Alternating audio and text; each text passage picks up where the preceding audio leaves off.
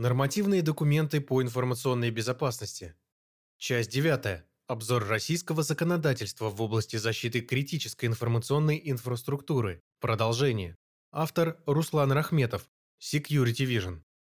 Обсудив в предыдущей статье систему Госсопка и нормы приказов СТЭК России номер 31 по защите информации в АСУТП, Следует рассмотреть и один из основных подзаконных актов по защите объектов КИИ, а именно приказ в СТЭК России номер 239 об утверждении требований по обеспечению безопасности значимых объектов критической информационной инфраструктуры Российской Федерации.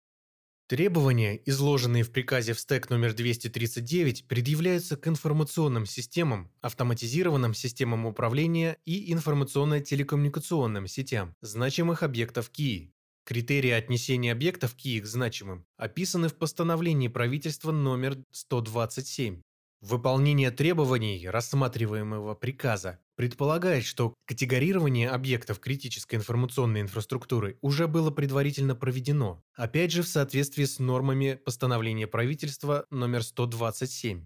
Кроме значимых объектов, по решению субъекта КИИ, нормы рассматриваемого документа могут применяться и к незначимым объектам, равно как и требования приказа номер 31.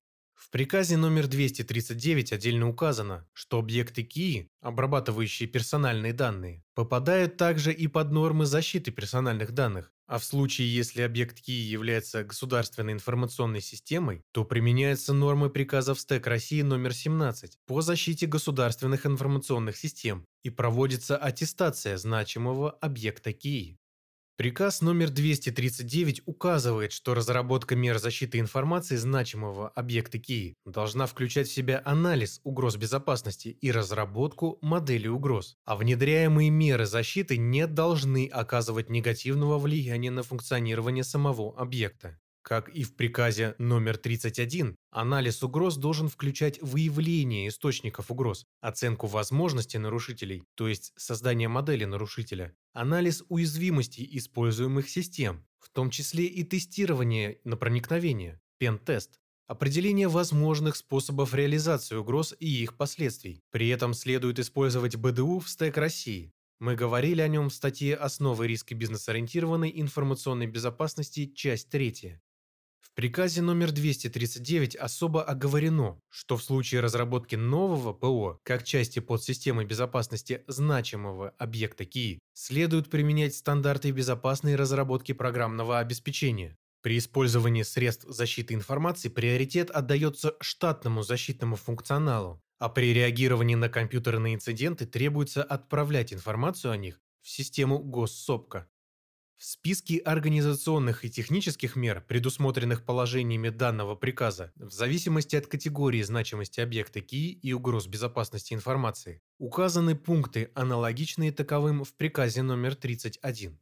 Идентификация и аутентификация, управление доступом, ограничение программной среды, защита машинных носителей информации, аудит безопасности, антивирусная защита, предотвращение вторжений, компьютерных атак, обеспечение целостности, обеспечение доступности, защита технических средств и систем, защита информационной, автоматизированной системы и ее компонентов, планирование мероприятий по обеспечению безопасности, управление конфигурацией, управление обновлениями программного обеспечения, реагирование на инциденты информационной безопасности, обеспечение действий в нештатных ситуациях, информирование и обучение персонала – Алгоритм выбора и применения мер защиты, описанный в приказе номер 239, сходен по сути с алгоритмом приказа номер 31, а также приказов номер 17 и номер 21 по защите государственных информационных систем и персональных данных соответственно.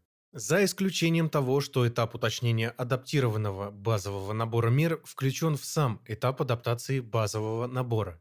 Итак, сначала осуществляется выбор базового набора мер для соответствующей категории значимости объекта КИИ на основании предложенного в приказе списка.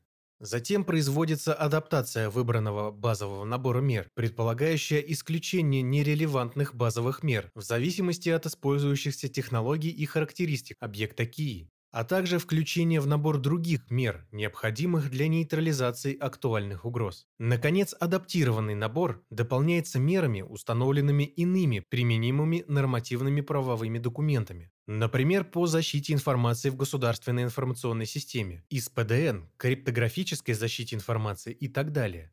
В документе также указано, что если на объекте КИИ уже применяются меры промышленной, функциональной или физической безопасности, достаточные для нейтрализации актуальных угроз информационной безопасности, то дополнительные меры защиты можно не применять. Кроме того, по аналогии с приказом номер 31 подчеркивается важность непрерывности функционирования объекта КИИ и отсутствие негативного влияния на него со стороны применяемых мер. Субъект КИИ может применять более подходящие компенсирующие меры взамен базовых, которые при этом будут блокировать актуальные для объекта КИИ угрозы безопасности.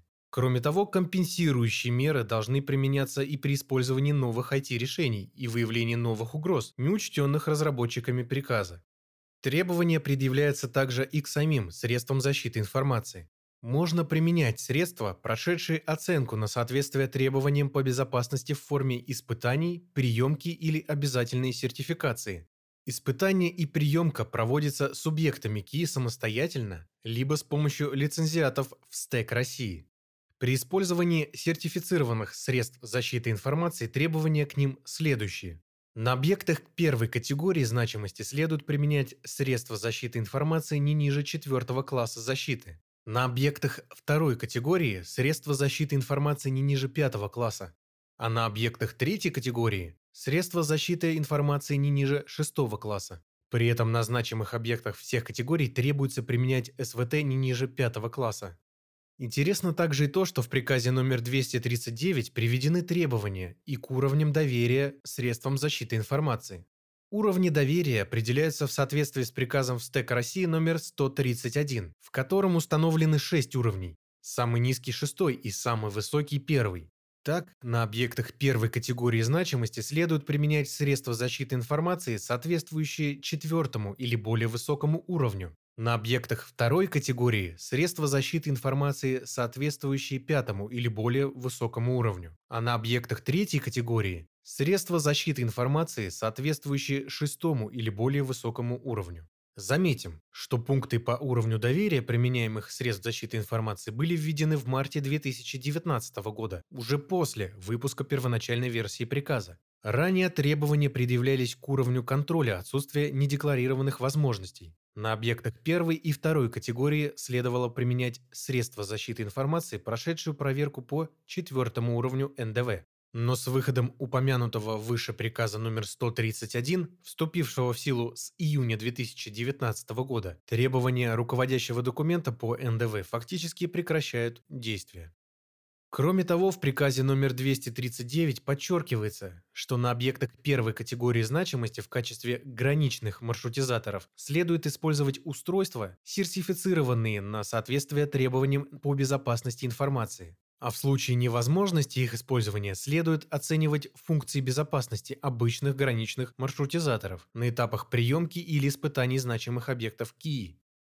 В дополнение к ранее указанному, в приказе указывается на важность использования средств защиты информации, которые обеспечиваются гарантийной и или технической поддержкой, а также на возможные ограничения по использованию программного аппаратного обеспечения или средств защиты информации. Видимо, имеются в виду санкционные риски. Также указано, что на значимом объекте КИИ требуется запретить удаленный и локальный бесконтрольный доступ для обновления и управления лицами, не являющимися работниками субъекта КИИ, а также запретить бесконтрольную передачу информации из объекта КИИ производителю и иным лицам. Кроме этого, все программные и аппаратные средства объекта КИИ первой категории значимости должны располагаться на территории Российской Федерации, за исключением оговоренных законодательством случаев. Как мы видим, приказ номер 239, несмотря на схожую с другими приказами в СТЭК России структуру, имеет целый ряд новаций. Это и требования по соответствию средствам защиты информации уровнем доверия, и упоминание санкционных рисков, и повышенное внимание обеспечению безопасности сетевого взаимодействия.